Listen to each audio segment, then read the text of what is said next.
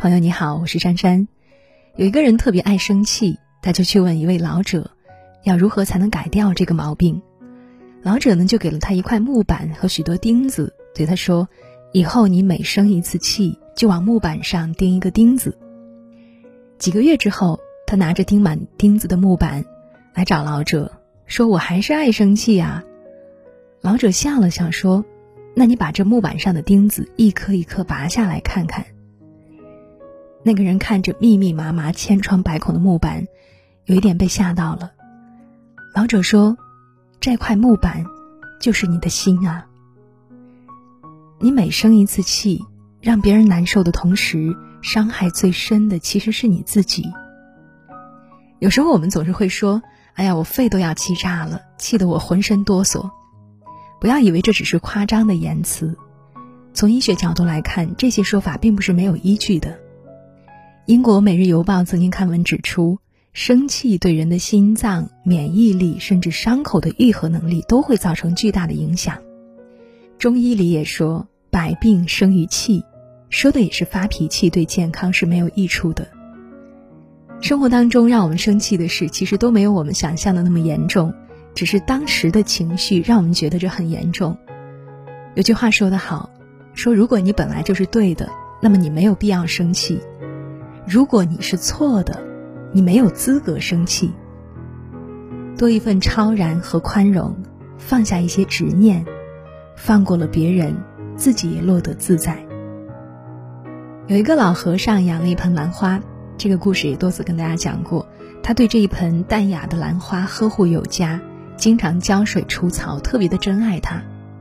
有一次呢，老和尚要外出会友，于是便把这盆花托付给了小和尚。请他来帮忙照看，小和尚呢很负责，像老和尚一样用心的去呵护兰花，兰花茁壮的成长着。可是不想有一天天降暴雨，狂风把兰花打翻了，砸坏了。小和尚赶回来，看到一地的残枝败叶，非常的心痛，也很害怕老和尚会责怪他。过了几天，老和尚回来了，小和尚向他讲述了兰花的事情，并且准备接受他的责怪。可是老和尚什么也没有说，小和尚感到很意外，因为那毕竟是老和尚最心爱的兰花。老和尚淡淡一笑，说道：“我养兰花不是为了生气的。”是呀，简单的一句话，却道出了一种豁达的人生态度。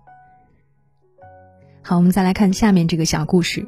有一次，孔子的一个学生接待了一个客人，客人问：“一年有几季？”学生心想：这种问题还用问吗？于是便回答：春夏秋冬四季。客人摇摇头说：三季。一年四季呀，你怎么连这个都不知道？孔子的弟子觉得很不耐烦。那个人反而讥笑他说：一年明明只有三季，你身为孔子的弟子，连这个都不知道。两个人争得面红耳赤，彼此内心都非常的不愉快，最后就决定打赌。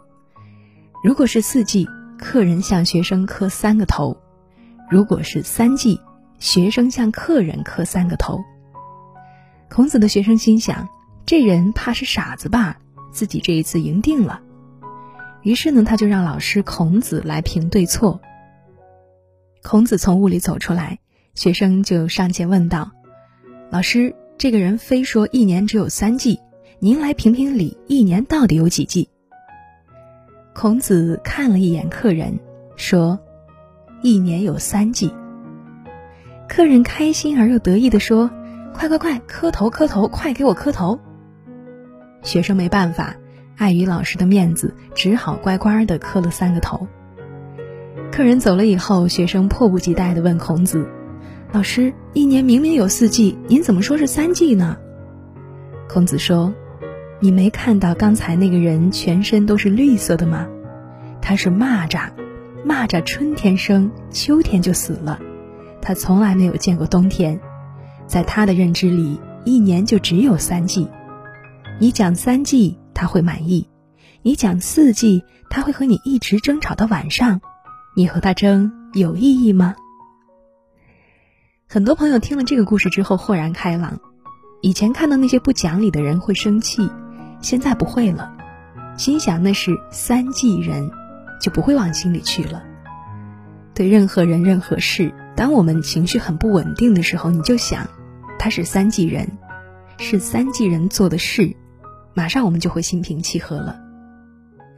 不争就是慈悲，不变就是智慧，不闻就是清净，不看就是自在，原谅就是解脱，知足就是放下。我们的心和情绪应该由自己来主宰。控制得住情绪的人，才能料理好问题不断的人生。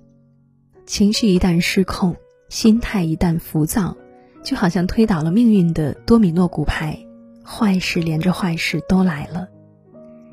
心不爽则气不顺，气不顺则疾病生。经常生气引发的蝴蝶效应，会让生活进入恶性循环。人生在世，日子是否过得舒坦？和财富地位没有直接的关系，生活的好最需要两种能力，一个是好好说话，一个是情绪稳定。身居豪宅，心生愤怒即是地狱；身处陋室，心生欢喜就是天堂。境况全都由我们的心态决定。一个能控制住不良情绪的人，既有柔情又有力量。比一个拿下城池的人更加强大。不生气，平和清静，滋养的是自己的心。和气生财，人只要脾气好，凡事就会好。百岁老人粗茶淡饭，都是因为心情豁达怡然，恬淡虚无，真气从之。所以，朋友，善待自己，从不生气开始吧。的，我们